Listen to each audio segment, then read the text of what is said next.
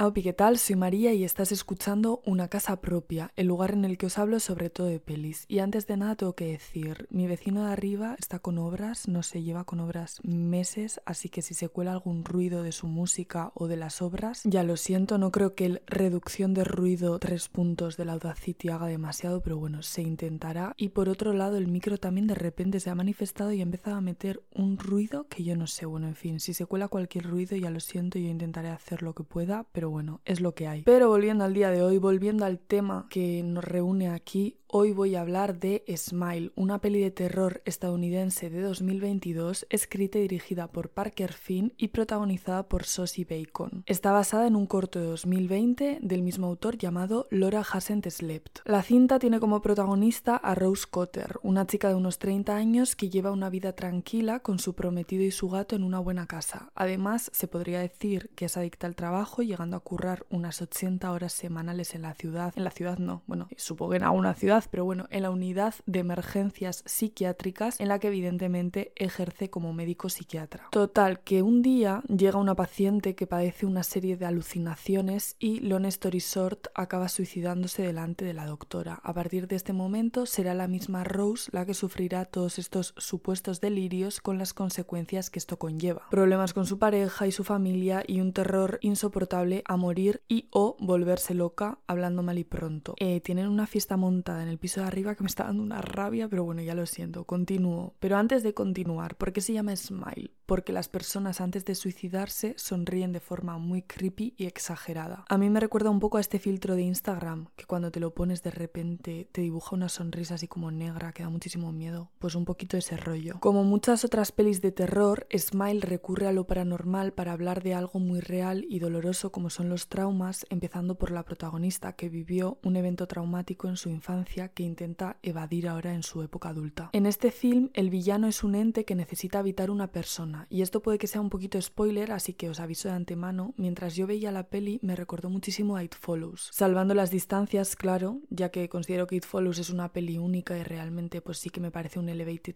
horror bien hecho, pero bueno, me recordó a esta cinta porque en Smile esta cosa juega con la mente de una persona y cuando ésta se suicida delante de otra, habita este nuevo cuerpo y así sucesivamente o sea, se va pasando de una persona a otra. Y además la única manera de no morir cuando tienes la criatura dentro de ti es matando tú a otra persona mientras alguien lo ve. Y entonces es como que este ser malévolo pasa al cuerpo del testigo del asesinato. Creo que no se me ha entendido demasiado bien, pero bueno, ya no voy a desmenuzar más la historia, vedla si no lo habéis hecho aún. Y seguro que lo pilláis todo, es una historia muy, muy simple. Cositas que me molan, pues el sonido me parece bastante decente, a diferencia de este podcast, y funciona a la hora de crear una atmósfera tensa, la prota encima interpreta su papel muy bien, estéticamente también es agradable, además ocurre en otoño, que es bajo mi punto de vista la mejor época del año, y a la gente le gustó mucho en su momento, así que algo tendrá. Yo tengo que reconocer que no es mi tipo de terror, no es el tipo de terror que yo más disfruto, yo soy una básica de la 24 y el llamado elevated horror, y obvio que soy una fanática de los slashers. Me quedaba ahí medio trabada, de los slashers, inútil, que no, verdad, no me voy a insultar, pero es que, jo, si vieseis cómo me quedan los audios sin editar, que estoy todo el rato diciendo, venga ya María, no sé qué. Volviendo a Smile, que es lo que interesa, a mí todo esto de los sustos y lo paranormal me mola en la vida real, pero en el cine me da bastante pereza. Por otra parte, el final tampoco me ha gustado. Spoiler, spoiler, spoiler, yo esperaba que ella superase su trauma y se deshiciese de este ente, que por cierto, respondedme en los comentarios a esto. Se supone que esta cosa se alimenta de los traumas de la gente y cuando ya ha comido suficiente trauma decide que se maten para jauntear a otra persona. Es que no sé si es ese el point, pero bueno, a mí me habría gustado más un final feliz, entre comillas, liándose con su ex, que está por cierto interpretado por un chico que me cae súper bien y se llama Kyle Gallner, que también ha tenido papeles en otras pelis de terror y de tintes fantásticos. Ya le mencioné porque salía en Scream 5 y a mí me encanta porque sale, bueno, es el emo